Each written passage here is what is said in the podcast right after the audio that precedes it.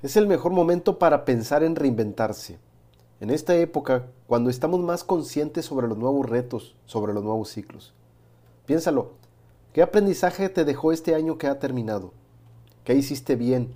¿Qué consideras que debes de potencializar? ¿Qué no te funcionó como lo esperabas? ¿Y qué vas a adecuar en este 2021?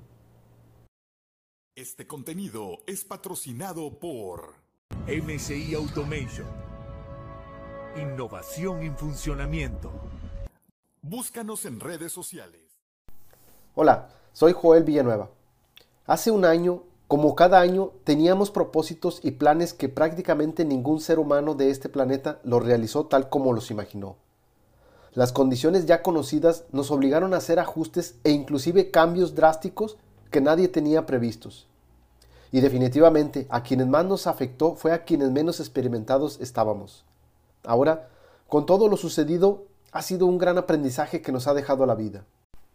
¿Y qué sigue? Hoy te invito a hacer reflexión. Piensa en las acciones que vas a tomar este nuevo ciclo, en esta nueva esperanza. Vamos a hacer un ejercicio. Toma una hoja de papel en blanco y divídela en tres columnas. En la primera escribe las cosas que hiciste en este año que recién ha terminado.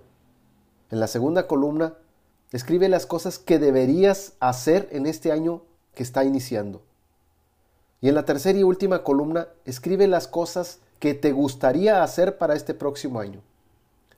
Este ejercicio te hará abrir tu mente para darte cuenta de cuáles deberían de ser tus hábitos a cambiar, de qué cosas o personas deberías distanciarte, y en su lugar qué tipo de cosas y personas te conviene conocer. Tú eliges. Recuerda, se dice que somos el promedio de las cinco personas con las que más convivimos. ¿Estás conforme donde estás ahora? Piensa qué acciones no deberías procrastinar. ¿Qué ancla o razón usarás para tomar valor y decir sí a las acciones que realmente te generan valor y beneficio? Decídete y que este año sea un año especial para ti.